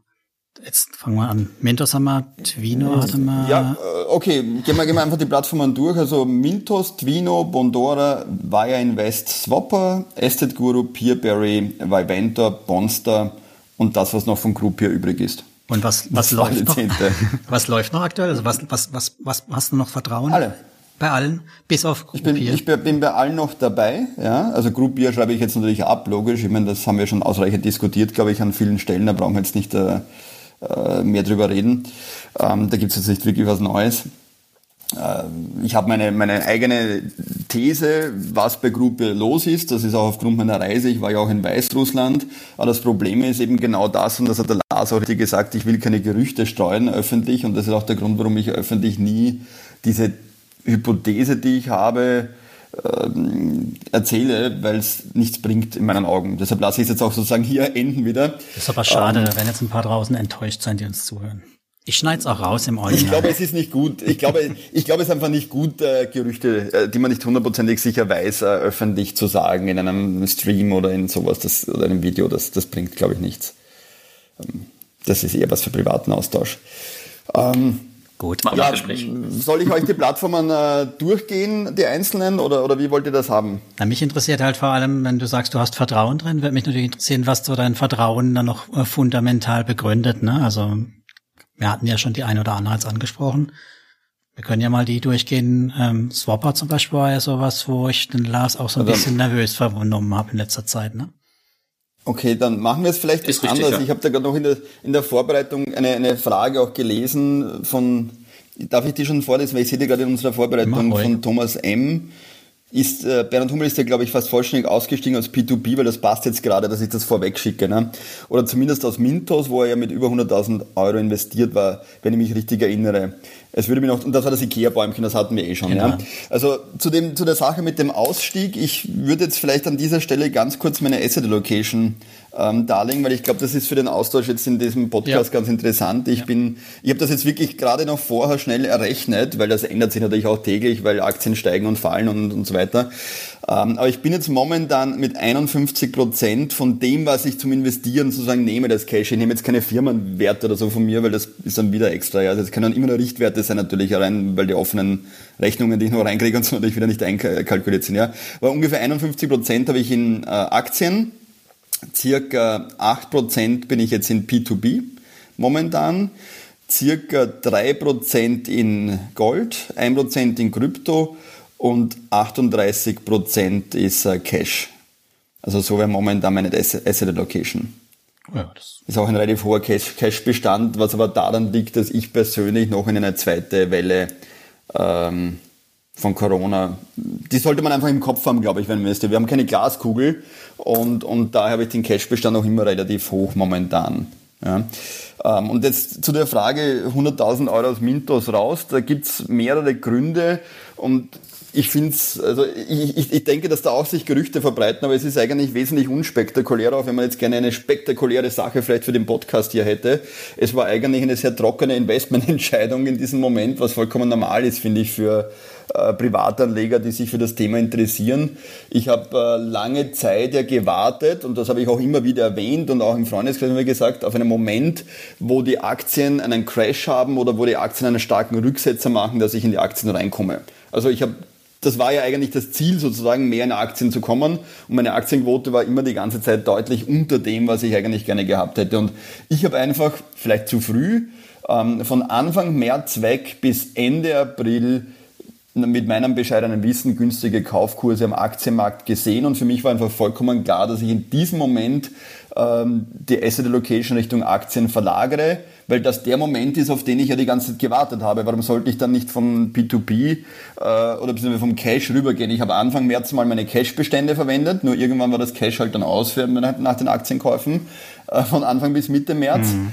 Und dann musste ich die Cashquote wieder erhöhen und dann war für mich einfach, wo kriege ich das Cash her? Ja gut, vom P2B, wo es ja praktisch geparkt war für Aktienkäufe. Und ich hatte die Gelegenheit, Qualitätsaktien, und da rede ich von einer Nestle und anderen, Nestle habe ich zum Beispiel bei 84 Franken gekauft und viele dieser Aktien, die ich da habe, ich habe insgesamt 180 Aktien, ich bin auch sehr breit gestreut, ganz bewusst in allen verschiedenen Branchen, natürlich mit Schwerpunkten, ein paar größere Positionen wie Tesla, was ich zum Beispiel vorigen August gekauft habe, die Tesla-Aktien waren eine meiner größten Positionen. Das hat mich übrigens alleine schon sehr gut ähm, muss ich sagen, ähm, sehr entspannt gemacht, was die Entwicklung oder die Performance meiner Investments betrifft. Ja. Das glaube ich. Ähm, die habe ich nämlich dann im Februar verkauft, ja, einen Teilverkauf gemacht, weil ich im Februar gedacht habe, hey, die sind jetzt aber ganz schön gestiegen, diese Tesla-Aktien. Und dann im März, Mitte März haben wir gedacht, na, die sind aber ganz schön wieder gefallen und habe sie wieder reingekauft und das hat sich natürlich sehr gut gemacht. Ähm, aber lange Rede, kurzer Sinn, der Hauptgrund war einfach, ich habe Qualitätsaktien gefunden, die eine Dividendenrendite von 6 bis 10 Prozent hatten. Dividendenrendite von 6% auf das eingesetzte Kapital, also eine Eigenkapitalrendite rein von der Dividende her von 6 bis 10% auf eine Qualitätsaktie. Und das war ja genau das, was ich eigentlich als Value Investor, als Dividendenstratege, ähm, Buy and Hold äh, Stratege eigentlich immer gesucht habe. Dividendentitel mhm. mit 6 bis 10 Prozent in verschiedenen Währungen. Ich habe meine Multi-Currency-Kreditkarte, die geht direkt auf meinen Schweizer äh, Broker, also auf meinen Schweizer Aktien. Depot auf das Cashkonto und ich kann ja praktisch auf der ganzen Welt in den Währungen, die ich auf diesem Konto habe, direkt mit der Kreditkarte ohne Spesen zahlen. Und das ist, jetzt klingt jetzt blöd, aber das ist halt auch so ein bisschen symbolisch schön. Das ist das, wo viele bei Mintos ja gewartet haben auf die Karte. Aber ja. mir ist es wirklich so, ich verdiene ein schönes Einkommen, zum Beispiel von den Schweizer Aktiendividenden. Äh, in, in Franken und wenn ich in der Schweiz bin, dann lebe ich und ich bin viel in der Schweiz auch, wie viele vielleicht beobachten, auf meinen Roadtrips, auf meinem anderen YouTube-Kanal, Bernhard Hummel, habe ich ja so einen Tesla E-Mobilität äh, YouTube-Kanal, der eigentlich jetzt auch sehr stark gewachsen ist die letzte Zeit, wo ich auch viel Zeit gebraucht habe dafür momentan und da Potenzial drin ist. Und ich zahle praktisch die ganze Zeit eigentlich, lebe ich von den Dividenden dort, direkt von dem Konto, von den, von den Eingängen. Und, und das war das, was ich gesucht habe. Und da habe ich natürlich diese Chance genützt, direkt äh, sehr stark das Geld dann in die Schweiz zu schieben und natürlich alles legal, weil das klingt manchmal so, schiebt Geld in die Schweiz. nee, das ist ja alles ganz normale Überweisung, ja, das ist ja alles mit dem Steuerberater ganz normal deklariert, ja. Ähm, aber es war einfach die, die Option und ich wollte auch unbedingt aus dem Euroraum raus und die Investments bei den B2B-Plattformen waren ja auch in Euro oder sind ja großteils auch in Euro mhm. ähm, und mit Euro-Konten verbunden und ich wollte einfach raus aus der EU und dem Euro in die Schweiz, wo ich einfach in US-Dollar, in kanadischen Dollar, äh, genauso aber auch in schwedischen Kronen, äh, norwegischen Kronen, äh, auch im Pfund, äh, vor allem natürlich auch in Schweizer Franken diversifiziert und bei anderen Währungen diversifiziert investieren konnte, um diese extreme Euro-Lastigkeit rauszukriegen. Weil viele Leute sagen zu mir, ja, das ist doch ein Riesenrisiko, wenn du in andere Währungen gehst. Für mich ist es eher ein Risiko, wenn ich in einer Währung bin. Dann sagen die Leute, ja, aber du wohnst ja in der EU, es ist ein Risiko, wenn du in andere Währungen gehst. Nur für mich hat und das ist was ganz Wichtiges, mein physischer momentaner Standort, wo ich jetzt gerade sitze, hat nichts mit meinen Investmententscheidungen zu tun, weil was weiß ich, wo ich als nächstes bin und ich glaube, der Lars kann das sehr gut bestätigen, du bist ja, glaube ich, gerade in Schweden, ähm, wo wir momentan hm. sind, das hat was weiß ich, wo ich als nächstes bin. Das hat nichts mit meiner Investmententscheidung zu tun. Wenn ich in den USA leben möchte, dann zwischen nachher oder in, in der Schweiz in der schönen, äh, dann habe ich ja keine Lust, dass der Euro komplett abgekackt ist vielleicht und ich dann zwar der Inflation sozusagen physisch entkomme, aber nicht äh, monetär. Und deshalb ist für mich immer mhm. klar auch eine Währungsdiversifikation wichtig. Und das war der Hauptgrund, warum ich dann Mitte, Ende März raus bin, auch mit 100.000 Euro als Mintos, um das mal dieses Geheimnis, das überall oder diese Gerüchte, die überall um Bernhard Hummel herumgehen, hier mal ganz klar darzulegen, ist wahrscheinlich wesentlich unspektakulärer, weil es eigentlich wenig mit P2P zu tun hat, sondern viel mehr mit einer Frage der Asset Location und der momentanen Chance. Und die Rendite, die daraus sich entwickelt hat, dass ich damit allein schon die über 100.000 Euro, die ich aus Mintos rausgenommen habe, weil das ist ja kein Geheimnis, das weiß ja auch jeder, das kann ich auch sagen, die sind ja direkt in Aktien geflossen. Wenn man sich angeschaut hat, dass ich das Mitte März gemacht habe und wo wir jetzt stehen, dann haben wir natürlich auch noch neben der Eigenkapitalrendite auf die Dividenden, die ich habe, auch eine recht schöne Kursentwicklung, wobei die nicht das ist, was mich langfristig interessiert, weil ich eben auf äh, Dividendenrendite eigentlich schaue. Aber die ist halt auch beim günstigen Einkauf viel höher gewesen. Das heißt, das war der Hauptgrund, warum ich raus bin. Du ja. bist dann auch raus mit Verlusten, ne? Also du hast dann auch auf einen Zweitmarkt mit Abschlag verkauft, nehme ich an, weil sonst kriegt man ja keine 100.000 mhm. auf einen Schlag raus, ne? Mhm. Ganz genau, das war aber sehr interessant, dass ich doch, ich bin relativ früh dann schon raus, also früher als manche andere vielleicht, mhm. ähm, und dann aber auch in, in, der Masse der anderen raus. Ja. Ähm, war aber jetzt weniger eine Panik als eher das Problem, dass der Cash, das Cash-Konto einfach immer leerer wurde und ich halt nach und nach rüberschieben musste. Ich habe das eh ausgeglichen, aber ich wollte natürlich auch den Cash-Bestand wieder herstellen in der Asset Allocation irgendwo, mhm. weil du ja nicht weißt, kommt jetzt der zweite Crash, die zweite Welle von Corona, die dritte. Also man muss ja irgendwie liquide auch sein und wenn dann noch drinnen hängt, wäre es nicht gut gewesen. Ich habe mit 10% Abschlag ähm, verkauft. Also das heißt 10.000 Euro habe ich bei Mintos Rendite liegen lassen. Ich bin ja noch immer positiv, das ist ja auch was, was, was manche, äh, was man einfach bedenken sollte, wenn man über P2P vielleicht zu sehr kritisiert. Hey, ich habe noch immer einen Gewinn gemacht, obwohl ich jetzt 100.000 Euro mit 10% Abschlag verkauft habe. Ja? Äh, habe ich selbst bei Mintos noch Gewinn gemacht. Ja? Warst halt lang also, dabei. Das ne? heißt, von dem her, ja, das ist richtig, aber, aber trotzdem, man muss ja, halt das immer sozusagen die Kirche im Dorf lassen. Es war halt ja, geparkt klar. dort, ja, und es ist halt in eine andere Situation gekommen und diese Chance habe ich halt ergriffen und genützt. Aber es gab schon noch auch zwei weitere Gründe, die insbesondere bei Mintos waren, warum ich hier so schnell raus bin. Und das hat dann sehr wohl mit P2P zu tun. Das war also nicht der Hauptgrund. Den Hauptgrund habe ich jetzt gerade erläutert. Ähm, ein zweiter Grund war, dass man, also, das waren eigentlich vielleicht sogar noch mehr Gründe, ich will jetzt gar nicht genau nummerieren, ähm, diese Verstrickungen und da hat ja auch, äh, das nenne ich jetzt auch durchaus positiv eben und ich mag ihn auch, der Danny Knight hat mit Rethink P2P, glaube ich heißt sein Blog, ähm, Finde ich recht gut recherchiert. Ja. Ähm, und da weitergemacht und das habe ich mir so ein bisschen angeschaut. Ich habe nicht die Zeit, leider Gottes, zu viel zu schauen, weil sonst ist eben das Problem, wenn ich zu viele Stunden investiere, dann würde ich das Geld anderswo mehr verdienen. Also man darf nicht zu viel Zeit in Recherche im B2B investieren, was auch ein Grund, warum ich deutlich reduziert habe, weil ich die Zeit einfach mit den Recherchen reduzieren wollte. Und je mehr Geld man drinnen hat, umso mehr natürlich hat es auch Bedeutung, ständig sich zu informieren. Ja. Wenn es weniger ist, kann ich das auch reduzieren. Jedenfalls diese Verstrickungen, Interessenskonflikte bei Mintos haben mich dann schon gestört, muss ich ganz klar sagen. Ähm, da waren ja diese Geschichten Cashback-Aktion und anschließend dann Lizenz weg. Also das ja. war schon sehr merkwürdig für mich. Ja, also das war wirklich merkwürdig für mich, vor allem, äh, weil es halt abends, äh, wenn ich mich richtig erinnere, ihr, ihr seid da wesentlich mehr drinnen, weil ich habe die letzten Monate mich jetzt mehr mit Aktienanalysen beschäftigt. Aber da war ja eigentlich eine Frage der, der, eine, eine mangelnde Eigenkapitalisierung, glaube ich, ein mangelndes Eigenkapital, glaube ich, war damals das Problem mit der Lizenz, ne? Im Kosovo war das, Wenn ne? richtig. Im Kos Kosovo, glaube ich, war das, oder? Ja, da, ja. ja da genau. Ähm, eingestellt worden. Ja. Und, und das sind so Dinge, wo ich sage, das hätte man ja vorher, äh, Finco war das, oder? War das Finco? Donald Schnitter? Ich glaube. Nee, Kos ja. Kosovo nicht. Äh, Nee, nee, was äh, Finco war, war ja das mit, der, mit dem mit mangelnden Kapital, glaube ich, in der Bilanz, oder? Varex war doch das eigentlich, oder? Das Hauptthema. Das war Armenien. Ich weiß nicht, unser Chat ist da also immer ja. ganz, viel, äh, ganz fit und weiß es dann, dann können wir es noch nachliefern. Ansonsten. Also, ja. wie gesagt, ich habe jetzt schon so viel davon gehört, weißt du, ich, ich fange, wenn ich dann so im Livestream bin, dann fallen mir diese Dinge einfach nicht ein. Aber ist auch nicht relevant, jedenfalls, wir wissen die Geschichte, um die es geht, ja. Cashback-Aktion vorher, ähm, Bilanz war dann sozusagen zu wenig Kapital drinnen. Das hätte man, finde ich, vorher schon wissen können. Äh, zumal eben hier ja eigentlich äh, Interessenskonflikte einfach von den Eigentümern her sind. Und äh, das hat mich dann schon gestört, dass hier dann am Ende eigentlich fast teilweise alles zu einer Person in Russland zusammenläuft. Und das noch dazu bei mehreren Plattformen, wo einige glauben, äh, dass die sozusagen eigenständig sind. Da ist es für mich schon so, dass ich sehr stark sehe, dass eigentlich ähm, da viele Plattformen auf die gleiche Person oder in, das, in, den gleichen Dunstkreis zusammenkommen. Also das hat mich bei Mintos sehr stark gestört. Dann kam noch dazu, dass man in vielen, das hat mich nicht betroffen, aber wenn man bei Facebook, äh, auch in der Gruppe vom Lars und, und, und in verschiedenen Gruppen gelesen hat und im Forum, dann hat es einige getroffen, von kleinen bis großen Investoren mit KYC. KYC ist etwas, ich kenne das von vielen Seiten bei österreichischen Banken und überall hat auch mich betroffen immer wieder, weil ab einem gewissen Kapital erlebst du KYC einfach ja. äh, als etwas sehr mühsames. Ja, das, das ist leider einfach so. Nur wenn dann teilweise man liest in diesen Gruppen, ja, und ich habe das ein bisschen überflogen, ja, dass die verlangen, weiß ich nicht, Kontoauszüge auf die letzten zig Jahre und so Dinge, die man eigentlich nicht erbringen kann und schon gar nicht möchte auf eine äh, baltische Plattform. Sorry, wenn ich das jetzt so direkt sage, aber das sind ja dann Details, wo ich sage, man kann, es ist ganz klar, dass KYC notwendig ist. Das will ich überhaupt nicht in, irgendwie in Frage stellen. Nur die Frage ist, ist es in einem Rahmen, der angemessen ist?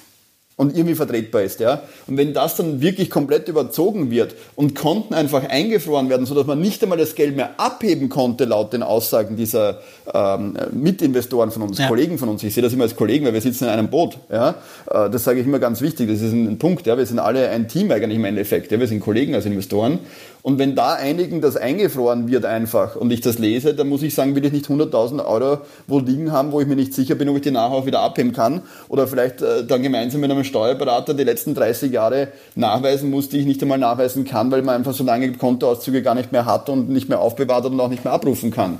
Und das ist natürlich für mich etwas, wenn ich sage, und dann höre ich noch aus den Dunstkreisen, ich nenne das jetzt bewusst Dunstkreise, ähm, mich bitte jetzt nicht zu kritisieren, es ist schwierig in einem Livestream zu schauen, dass man nicht zu viel sagt, ja, und auf das der anderen Seite aber das zu vermitteln, ja, ähm, sage ich jetzt einmal so vorsichtig aus Dunstkreisen, die ich in Riga aus der Bekanntschaft kenne, der Lars kennt sicherlich auch viele Leute oben, du kennst auch schon einige, wo mir dann einfach mehrfach zu Ohren gekommen ist, dass Mintos Liquiditätsprobleme hätte dann hat man diese Kombination, dass man sozusagen Auszahlungen vermeiden kann oder einfach Auszahlungen nicht stattfinden, weil das Konto eingefroren ist mit KYC, in Kombination mit diesen Aussagen, die ich einfach von manchen Leuten gehört habe aus den Bankenkreisen in Riga, die, die Summe dieser oder meine persönliche Konsequenz kann sich jeder selbst überlegen, was er sich daraus überlegen würde, wenn er sowas hört, so wie ich, ja, hat mir dann nicht gefallen und das war mit ein Grund, warum ich da also fortgesetzt habe, das Abziehen der Gelder bei Mintos. Also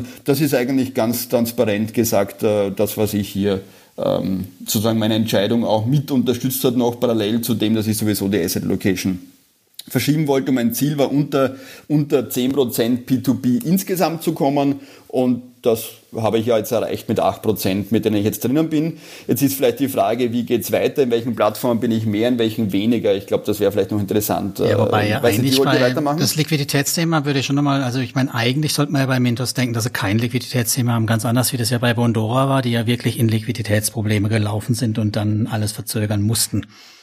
Hattest du da auch äh, größere Summen abgezogen oder warst du bei Bondora nicht? So dabei. Also Bondora habe ich auch abgezogen, war ich jetzt nicht so äh, wie bei Mintos.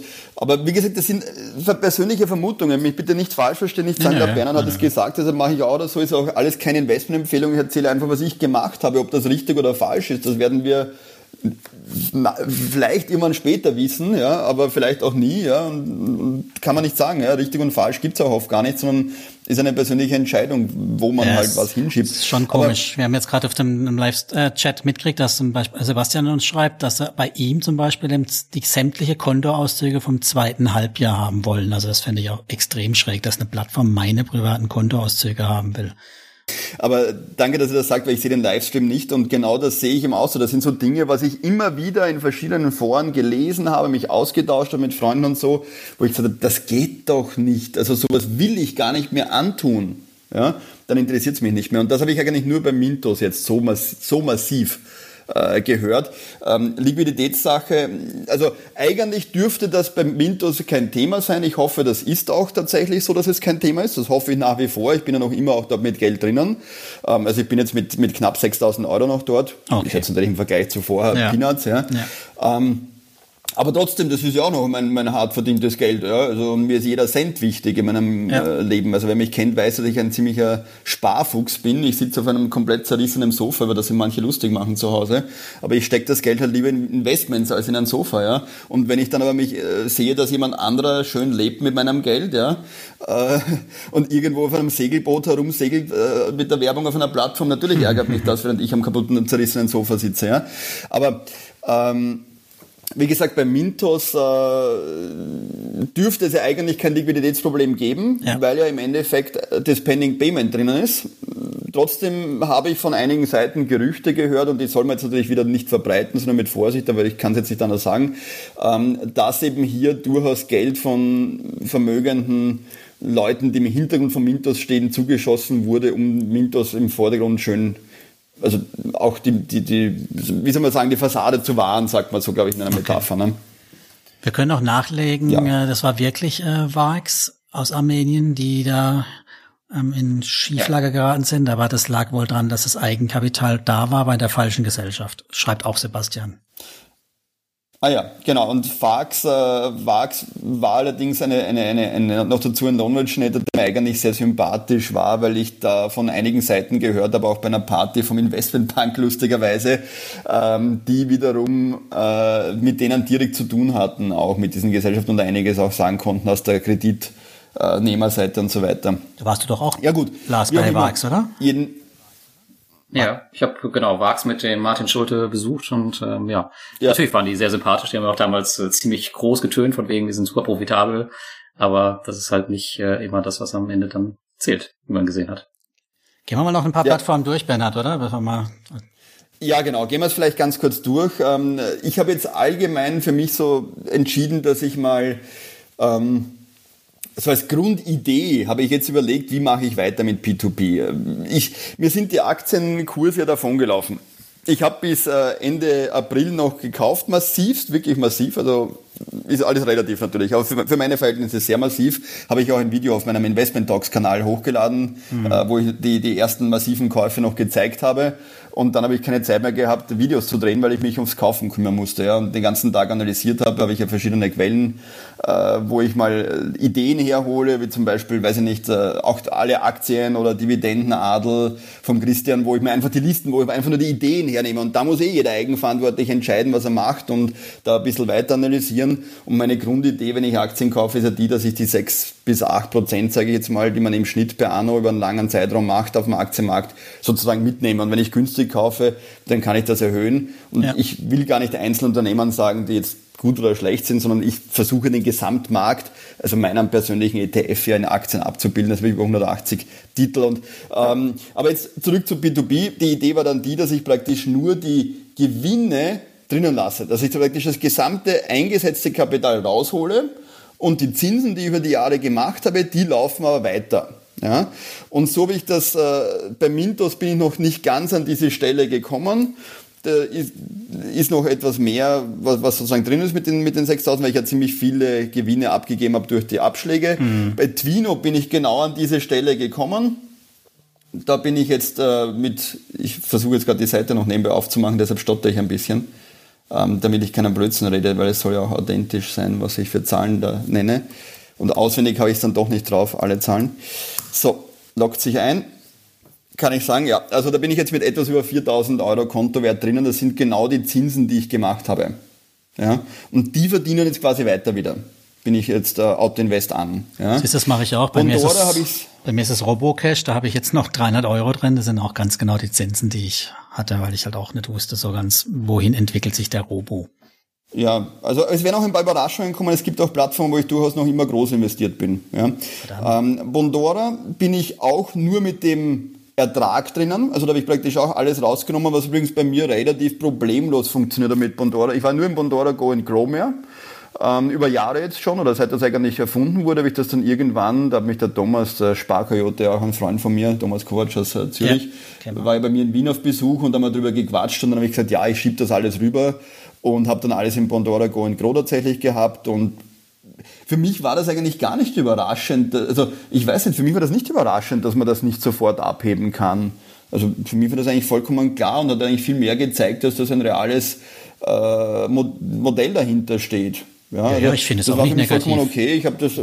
also ich habe das überhaupt nicht negativ gefunden, weil manche dann so, so, so überrascht und denken, ja gut, aber es wäre eher, eher schlimm, wenn das jetzt gleich rauskäme, dann würde es heißen, dass er gar nichts investiert war. Also für mich war das eigentlich vollkommen normal, dass wenn viele abziehen und in der Phase ist auch normal, dass viele abziehen, wenn es ein Coronavirus kommt, ein, allgemein ein, ein ziemlicher Rückgang am, am Finanzmarkt. Ja, also war für mich eigentlich nicht überraschend und ich habe dann einfach wirklich sozusagen abgezogen bis auf den Ertrag. Äh, Bondora wäre eine Plattform, wo ich durchaus jetzt auch, äh, wenn ich sage, ich brauche jetzt wieder was, wo ich was unterbringe, auch durchaus wieder was reingeben würde, glaube ich. Kann aber natürlich auch daneben liegen, wir wissen es nie. Vielleicht wissen wir es irgendwann später. Ähm, Wire Invest äh, bin ich noch dabei zu reduzieren. Ähm, da ist der Auto Invest gestoppt, da bin ich jetzt so bei etwas über 5000 Euro investiert. Ähm, meine äh, Paid Interest ist also bei 3500 Euro, das heißt, da schaue ich, dass ich noch auf diese 3500 Euro runterkomme. Weil für mich ist halt Wire Invest, Mintos, ähm, Peerberry, Twino ist im Endeffekt für mich, wenn man sich anschaut, wo auch aus meinen Dunstkreisen aus Riga von den Connections und wie gesagt, man hat ja dann sehr ein, ein starkes Netzwerk irgendwann, ist im Endeffekt für mich alles äh, läuft auf einen Eigentümer zurück, der auch der Eigentümer von Vaventor war. Ja? Ähm, was jetzt nicht unbedingt negativ sein muss, also Oleg Boyko. Ne? Ähm, mhm. und und nur wenn, wenn, ich, wenn ich sehe, dass die Fäden am Ende zu einer Person zusammenlaufen, nach dem, was ich halt sehe, ich kann auch daneben liegen, dann ist halt für mich die Diversifikation nicht mehr so gegeben, deshalb reduziere ich die alle eigentlich. Ja? Ähm, wobei, wie gesagt, Viventor wurde jetzt verkauft, das macht es für mich fast wieder interessanter. Holländer, das hat der Ole Polko von der Finster jetzt raus, das hat er der Holländer jetzt gekauft, genau. ja. Mit dem ich ja auch einen Live, äh, äh, wie hat man das genannt, nicht Podcast, aber so eine Live-Diskussion hatte ich ja mit dem CEO, habe jetzt seinen Webcast. Namen vergessen. Webcast hatte ich, ja genau, einen Webcast hatte ich, aber ich habe jetzt den Namen vom CEO von, von Holland, von dem Ding vergessen. Äh, egal, jedenfalls der von Atlantis, der, der ja. CEO. Wie war dein Eindruck? Der hat das meines Wissens gekauft. Ähm, ich fand ihn recht okay. Also ich habe mit dem natürlich auch in einem Vorgespräch, so wie wir es ja auch gemacht haben, gesprochen und das ist für mich auch sehr interessant. Also ich gebe schon zu, dass ich natürlich solche Termine äh, nicht ganz uneigennützig wahrnehme, weil natürlich die Gespräche, die dadurch möglich werden mit den Leuten, mhm. mir für meine Investments und meine Entscheidungen natürlich helfen, weil da lernt man so ein bisschen die private Seite auch vorher kennen und so, ja, und versucht so ein bisschen auch ohne Kamera natürlich auszufragen. Die Gelegenheit hat man sonst nicht so vielleicht. Und ich fand ihn so auf diesen Eindruck eigentlich recht okay und das macht mir Ventor für mich nicht unbedingt unattraktiver dass es jetzt verkauft wurde, weil dadurch bin ich wieder raus aus der Oleg Boyko-Gruppe, ja, sozusagen. Weiß, ja. Aus dem Dunstkreis, ja, das ist jetzt unser Wort heute. Ne? Aber ja, äh, und es ist auch okay, dass der, der sagt, ich stoße jetzt diverse Plattformen ab nach einem gewissen Zeitraum, weil er ist ja oft in, in Fintech-Bereichen einige Jahre drinnen und haben wir ja gesehen, und es ist ja auch so die Strategie von der Finsta, dass man so fünf Jahre oder was in so Startups drinnen bleibt und die dann verkauft. Also ist jetzt nicht unbedingt überraschend, ja. Äh, nur trotzdem, wenn er jetzt aus verschiedenen P2P-Plattformen schon aussteigt, ist das eine. Und die andere Frage ist, wenn es jetzt wirklich schlecht läuft und eigentlich laufen die, läuft viel aus der Szene auf eine Person zusammen. Ja ist halt die Frage, wie weit da Interessenskonflikte und so weiter und, und wie dann ein einzelner Investor im wirklichen Ernstfall wirklich gehört wird, wenn er sein Geld haben will. Das ist halt dann die Frage, die wir nicht wissen. Kann so oder so sein. Ja? Also lange Rede, kurzer Sinn, daher habe ich also dieses Twino eben entsprechend reduziert und auch Wire Invest, weil ich da halt die Fäden zusammengehen sehe und es wundert mich auch nicht, dass Wire Invest und Twino gemeinsame Sachen gemacht haben bei diesem Projekt. Ähm, mhm. wo war das in Philippinen, Vietnam? Lars, wo war das? Nochmal schnell. Dieses Vietnam war das, glaube ich. Vietnam, ja, glaube ich, war das, ja. Vietnam. Genau. Also das, das wundert mich nicht, weil ja die Fäden meiner Meinung nach oder nach meinen Vermutungen, die mir ein paar Freunde auch bestätigt haben, da zusammenlaufen. Ja. Dann äh, sind wir bei Weinwest durch, dann sind wir bei der nächsten Plattform Swapper. Swapper bin ich mit... Kurz, Peerberry äh, hängt da auch mit drin, hast du gemeint. Ich dachte, das wäre diese Aventis-Gruppe, da hängt er auch Könnte ich mir gut vorstellen. Okay. Könnte mir, also wurde mir von einigen aus dem Dunstkreis so gesagt. Ich sag's mal einfach so weiter. Ich kann nicht, ich kann nicht sagen, ob es richtig ist oder falsch. Ich kann nur Dinge wahrnehmen Mhm. Und ob ich denen Glauben schenke oder nicht und wer dem Glauben schenkt, muss eh jeder für sich entscheiden. Nur es bringt nichts, wenn ich jetzt sage, ich würde nicht dem Glauben schenken, weil dann würde man meine Investmententscheidung nicht verstehen, die ich persönlich getroffen habe, die vielleicht falsch sein kann. Ja? Mhm. Ähm, gehen wir weiter zu Swapper. Swapper. Ja. Ähm, ich glaube, da sind einige interessiert, da war ich ja relativ groß drinnen. Ähm, ich habe hier auch äh, den Autoinvest gestoppt und was also ich jetzt äh, gehabt, also gestoppt gehabt, äh, läuft jetzt wieder der Autoinvest. Interessant ist, ähm, Swapper, trotz aller Unklarheit und Blackbox, die wir da irgendwie haben und nicht viel wissen. Ich habe mich mit der Iveta, Wondo Finance Group CEO, ein paar Mal getroffen. Auch in Spanien habe ich ja gemeinsam mit dem Alex äh, getroffen und ein bisschen ausgefragt ja gut, was bringt so ein Interview? Es ist natürlich immer nur ein Eindruck auch und sie können uns da auch viel erzählen und wenn die einfach nur auf Urlaub dort waren dann, und, und was erzählen, dann können wir es auch, können wir auch reingefallen sein drauf vielleicht, ja. Aber ich muss sagen, es hat halt wirklich funktioniert, das Abheben problemlos, die haben ja diese kurzfristigen Kredite ich bin problemlos erst rausgekommen. Also das ist besser gegangen als bei allen anderen Plattformen. Das kann ich einfach ganz klar sagen. Mhm. Und ich habe äh, eine gute Rendite eingefahren. Ich bin jetzt bei knapp 5000 Euro, die ich Zinsen gemacht habe dort. Und die laufen jetzt wiederum voll investiert, fast voll investiert mit Autoinvest an, weiter. Also die lasse ich jetzt auch drinnen bei Swapper aber wir wissen halt sehr wenig. Ich hätte ja geplant gehabt und das ist ja genau das, ich bin ja auch dahinter gewesen, ja, nur dann kam halt Corona und dann kam die Option mit den Aktien, die ich jetzt nutzen musste Mitte März, weil das war ein geiler Crash einfach, ja. Also es war überhaupt nicht geil, was gekommen ist, aber es war einfach eine Chance äh, einzusteigen. Sorry, wenn ich es jetzt so sage, das haben wir nicht ja, falsch klar. verstehen. Das war einfach ein Investment. Äh, also ich würd, würde mir wünschen, dass bitte kein Corona ist, ja, und was wir da alles auch psychisch, wie ich da zu Hause gesessen bin, also das, ähm, wie gesagt, wünsche ich keinem, dass, dass irgendwer krank wird oder so, ja. Nur rein vom Investment her war natürlich die Chance, jetzt in den Aktienmarkt reinzugehen, einfach für mich so attraktiv, dass ich dann bei P2P äh, meine eigenen Interessen zurückgeschraubt habe. Ähm, aber ich wollte ja nach Madrid ins Loan Office extra, um da ein bisschen authentische einfach ein bisschen äh, zu probieren, zu hinterfragen. Wenn man sieht, bei Gruppe hat es ja auch irgendwo geholfen, dass ich so ins Nest reingestochen habe. Mhm. Ja, und das kann helfen, kann auch sein, dass es gar nichts bringt. Das weiß man nicht, aber es ist besser, etwas zu tun, als gar nichts zu machen, denke ich. Ja. Und da wollte ich eben nach Madrid in dieses Loan Office, einfach um ein bisschen auch zuzuhören, rufen da Leute an, wie, wie sind die Arbeitsplätze der Einzelnen äh, ausgestattet, eben stehen da Fotos bei den Mitarbeitern von der Familie auf dem Arbeitsplatz und so, sieht das alles echt aus? Das sind so Dinge, auf die ich halt mhm. immer schaue, wenn ich da hinfahre. Ich bin kein großer ähm, Analytiker oder Wirtschaftsprüfer, das kann ich einfach nicht, ja. Ähm, da ist auch nicht mein Interesse, das jetzt zu lernen als Privatanleger. Das können andere. Ja? Aber ich kann halt in meinem Beitrag was leisten für meine eigenen Investments und für andere, vielleicht wenn ich die Kamera mitlaufen lasse. Und das wollte ich schauen, nur dazu kam es nicht, weil dann, dann war schon Lockdown und dann war natürlich eine Reise nach Madrid äh, unmöglich und es waren dann auch alle im im Homeoffice, also das hätte dann nichts gebracht. Mich würde es fast noch reizen, jetzt langsam, auch wenn wir heute wieder so sprechen über B2B, es würde mich fast reizen, da doch nochmal hinzuschauen, ja, weil einfach, weil ich erstens jetzt noch die Gewinne weiterlaufen lasse, was ja auch Geld ist, weil es ist ja reales Geld. Das darf man nie vergessen, auch wenn ich jetzt sage, das ist der Gewinn, aber es ist noch immer das Geld, um das ich mir ein Sofa kaufen könnte, theoretisch. Ne? Also äh, Definitiv. Oder viele Sofas sogar, ja. Also das heißt, das darf man nie vergessen, wie, dass das noch immer natürlich, auch wenn es jetzt quasi psychologisch nur der Gewinn ist und der Einsatz raus ist ja trotzdem noch immer das reale Kapital von mir. Ja? Ähm, also würde mich eventuell reizen, da hinzuschauen, jedenfalls Swapper läuft weiter. Ich will jetzt nicht zu lange herumreden, sonst ähm, genau, lass uns, mal zur, nächsten, lass uns mal zur nächsten hüpfen. Wir haben nämlich die Stunde schon Richtig, rum. jetzt wird es vielleicht insofern spannend. Nächste Plattform ist äh, nämlich die, wo ich tatsächlich sehr groß drinnen bin. Hängt zwar gerade beim Einloggen, vielleicht brauche ich zu viel für den Stream, dass das Internet bei mir wieder zu langsam ist. Jedenfalls ist das Estate Guru. Und Estate Guru ist, jetzt hatte ich es eingeloggt, ist die Plattform, wo ich tatsächlich relativ groß drinnen bleibe und auch nicht viel abgezogen habe.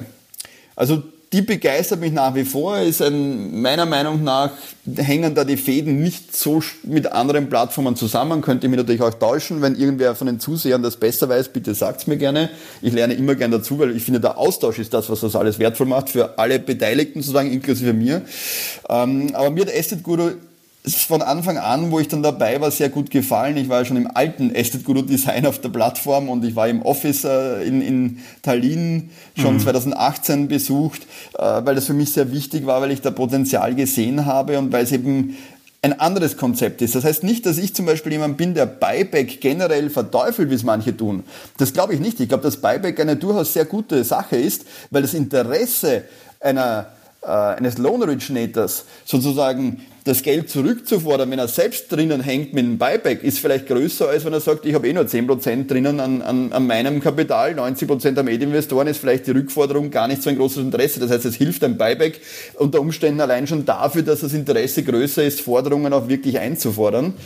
Ähm, also ich würde Buyback nicht verteufeln, aber es ist halt sozusagen hier ein anderes Konzept und das gefällt mir, dass wir hier ähm, die Sicherheit durch die Immobilie in der Regel haben. Das hat man ja auch schon mehrfach gesehen. Das hat sich ja auch wirklich. Ja, es funktioniert. Ähm, eigentlich hat das wirklich funktioniert, wenn die Immobilien versteigert werden. Man kann sich dann aufregen, dass das dauert und so. Ja gut, das ist logisch. Das ist part of the game wieder.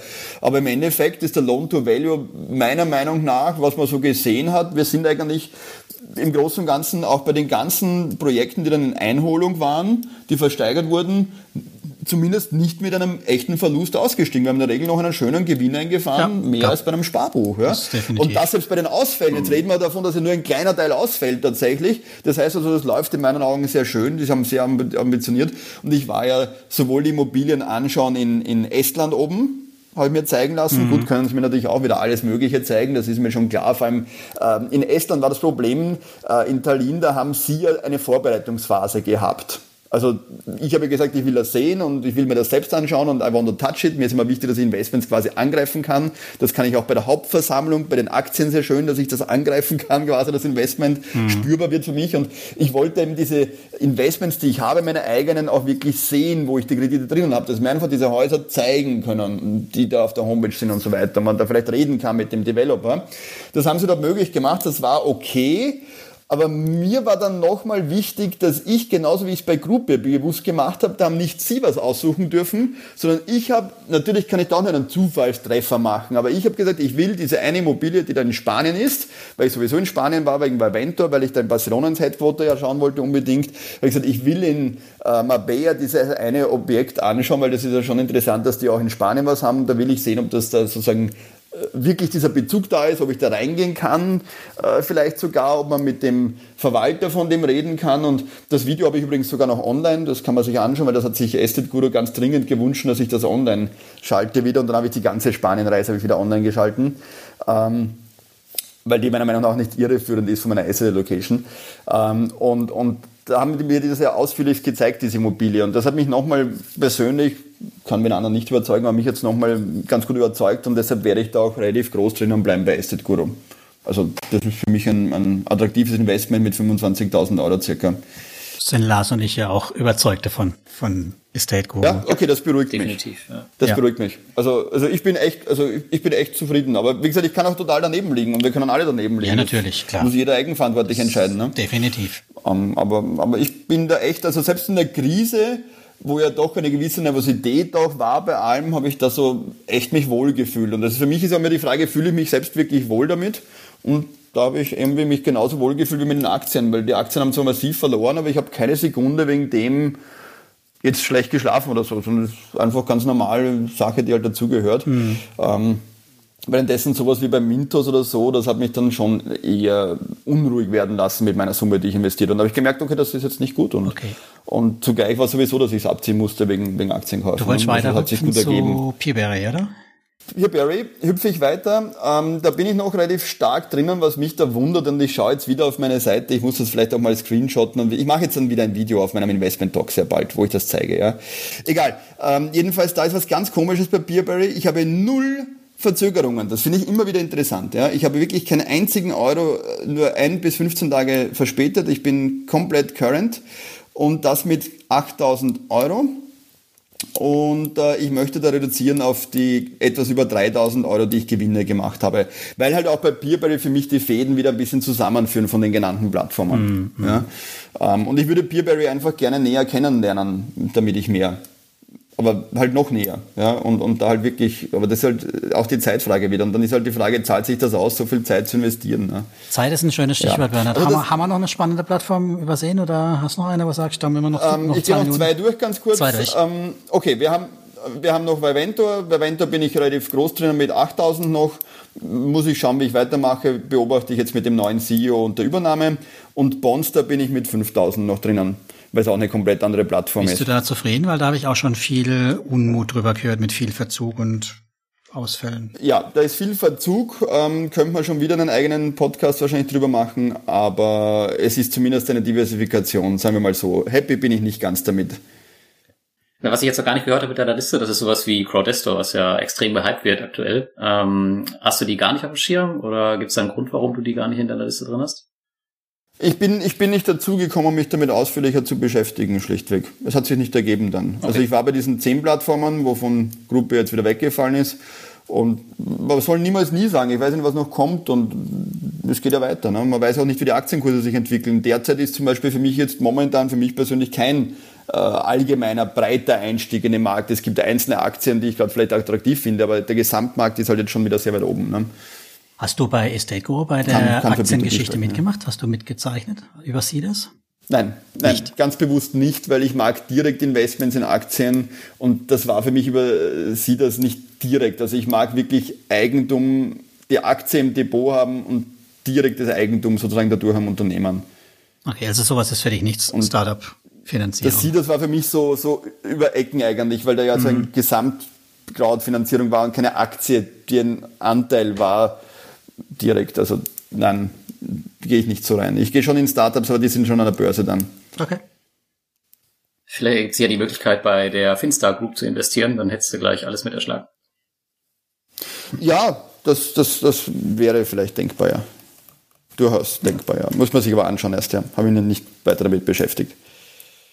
Haben wir irgendwas noch zu reden, was, was ich vergessen habe? Ich glaube, Fragen äh, gibt es, glaube ich, nicht mehr aus der Community, soweit ich das sehe. Oder Thomas, hast du noch was? Nee, aber ich denke, wenn du nichts mehr hast, Lars, dann können wir ja auch so langsam einen Deckel drauf machen. Ja, bestimmt die Stunde übervoll. Eine 1,15 oder so. Na, der Sebastian fragt noch ähm, bezüglich Robocash. Ähm, Wäre cool, wenn ihr dazu noch was sagt zu Robocash. Ähm, ja. Kann ich ehrlicherweise gar nicht so viel zu sagen, weil ich habe also ich kann dazu nichts sagen, ich bin dort nicht investiert, ich habe die mehrfach angeschaut, aber sind für mich dann immer wieder ausgeschieden. Obwohl die Olga, glaube ich, hat sie geheißen, die war ja wirklich eine, eine Liebe, ne? aber, aber das hat nicht gereicht für ein Investment für mich. Also ich bin investiert, habe jetzt nur noch die Zinsen dort und äh, wenn ich es richtig in Erinnerung habe, sind sie aber gerade auch unterwegs auf den Philippinen, oh, ich weiß nicht mehr, entweder eine Bank oder sowas, eine Banklizenz, also sie sind umtriebig aber wie viel Substanz dahinter steckt und wer da wirklich verwoben ist, kann ich nichts dazu sagen. Also es gibt auch da nur Hören sagen. Ich habe nicht weiter recherchiert, eben weil ich jetzt auch nicht mehr so viel Geld da liegen habe. Aber der Robo-Robot bei mir ganz fleißig. Also ich habe noch nie irgendwelche Geschichten gegeben. Mhm. Es gab durchaus Verzögerungen. Also es gab schon auch, dass äh, mehr Kredite im äh, nach hinten verspätet gelaufen sind. Also man sieht da durchaus Schwankungen, ganz anders wie jetzt bei anderen Plattformen, wie du gemeint hast, Bernhard. Also da gibt's schon Veränderungen. Mhm. Auch die Zinssätze haben sich über die Zeit verändert. Ähm, kam auch andere. Ja, ist auch Angebot und Nachfrage, ne? Ja, aber das ja. hast du gespürt bei denen. Also es ist nicht so, wo man von vornherein das Gefühl mhm. hat, wie andere Plattformen, wir haben es ja heute schon erwähnt, wo man das Gefühl hat, es ist äh, mhm. irgendwie eine komplette Blackbox und Fake, ne? Also das war, fühlt sich nicht so, so Blackbox, also es fühlt sich schön mit Blackbox und es fühlt sich nicht so fake-mäßig an. Aber ob das wirklich, ähm, was dahinter dran liegt, weiß ich nicht. Das, in Wahrheit wissen wir, also mein Eindruck ist zumindest, in Wahrheit weiß ich, dass ich nichts weiß. Ja, das, das klingt ja, jetzt blöd, aber so das ist vielleicht aus einem Abschluss dabei ist, Sio Nestio. Ähm, äh, man kann da viel halt auch vormachen, ja, und das muss einem auch bewusst sein. Deshalb ist auch die Asset Location, das Risikobewusstsein, glaube ich, ein ganz wichtiges, ja, dass jeder eigenverantwortlich entscheiden muss, was er tut, ja. Ähm, aber Risiko hat man halt überall. Risiko Wirklich ist ja auch mein Lieblingsthema. Ja, auch bei Cash Absolut. im Endeffekt. Ja. ich auch immer ganz, ähm, ganz Das heißt, man muss einfach das Risiko aufteilen auf, auf verschiedene Bereiche. Ansonsten weiß ich nicht, wie plötzlich das jetzt dann abschnappt oder wie plötzlich das jetzt dann aus ist, dieser Podcast. Ähm, Wenn wir sagen, Schluss, Schluss. Also okay, gut, wir, dann, wir dann, dann ist noch, es nicht äh, abrupt, bevor ja. wir ganz, bevor du dich schon verabschieden magst, wir haben schon noch einen, ja. einen Punkt offen, den wir noch durchgehen. Also wenn okay. wir mit dir quasi, wenn wir dich fertig gemacht haben, dann äh, hätten wir okay. noch eine Rubrik, die wir haben. Ich weiß nicht, ob okay. du noch was hast, Lars?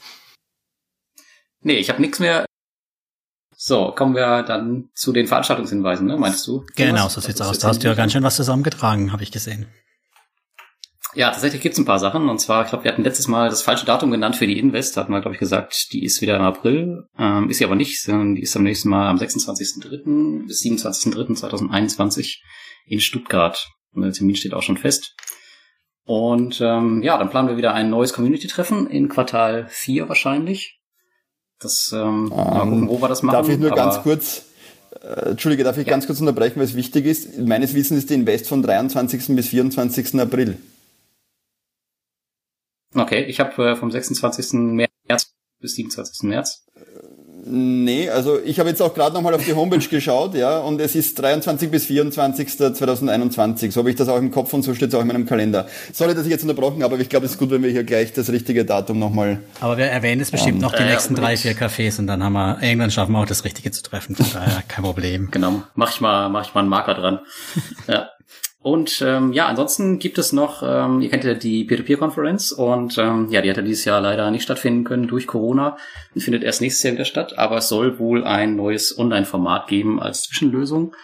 Ähm, und das wollen wir wohl auch auf regelmäßiger Basis haben. Das heißt, wir werden verschiedene Themen besprechen. Das erste Event soll um die Regulierung gehen, weil das ein ziemlich aktuelles Thema bei vielen Plattformen ist. Und das soll vielleicht viermal im Jahr sogar stattfinden zwischen den großen Konferenzen, um halt noch mal ein bisschen mehr Transparenz in die Branche reinzubringen und vor allem auch für die Community nochmal äh, einen Mehrwert zu liefern. Ist erstmal kostenlos, aber genaueres äh, können wir dann in den nächsten Folgen besprechen. Bin gespannt. Gut, und für das Community-Treffen wirst du wahrscheinlich dich dann nochmal melden, Lars, um da noch genaueres dann rauszuhauen, ne? Ja, definitiv. Bin ich gespannt. Ja, dann sind wir eigentlich am Ende unseres Podcasts, Bernhard. Mir bleibt übrig, herzlichen Dank. Wir haben viel heute erfahren von dir. Vielleicht sogar ein bisschen was mitgenommen, jeder Einzelne. Ich fand's super spannend. Ich habe mich jetzt nicht gelangweilt, obwohl wir eineinhalb Stunden Material aufgenommen haben. Hoffe, dass es den Hörer ähnlich ging. Dankeschön, Bernhard. Äh, ja, bitte gerne. Vielen Dank, dass ich dabei sein durfte. Danke für die Einladung. Mich freut sowas immer, mich freut Austausch sehr. Äh, ich bin also auch nicht verschwunden. Man findet mich im Internet überall, weil manche dann auch fragen. Ich komme einfach nicht zum Video machen. Das vielleicht noch abschließen. Und ich hoffe auch, dass es für, einfach für den Austausch auch für die Zuhörerinnen und Zuhörer interessant, weil es ist nicht ganz einfach, wo setze ich an, gerade in so einem Livestream. Ich muss auch zugeben, ich habe jetzt nicht wirklich was vorbereitet, weil ich einfach echt so knapp war in den ganzen Terminen die letzten Wochen. Ähm, aber ich hoffe, es war einfach spontan interessant und ich freue mich auf weiteren Austausch und Feedback. Also gerne bei mir melden, auch wenn da Leute noch mehr sozusagen sich austauschen wollen dazu. Ja. Vielen Dank und äh, einen ganz, ganz schönen Abend an alle, die jetzt da live dabei sind und natürlich auch dann an alle Zuhörer, die später anhören. Super, was? Ich danke dir auch, Bert, und ähm, ja, an alle Zuhörer. Besten Dank, dass ihr dabei wart und dass ihr kräftig im Chat mitgeschrieben habt. Und ich würde sagen, bis zum nächsten Mal. Jo, tschüss. Schönen danke, Abend danke. Allen. Alles Liebe euch beiden und allen Zuhörern. Danke. Ja, ciao. ciao. ciao.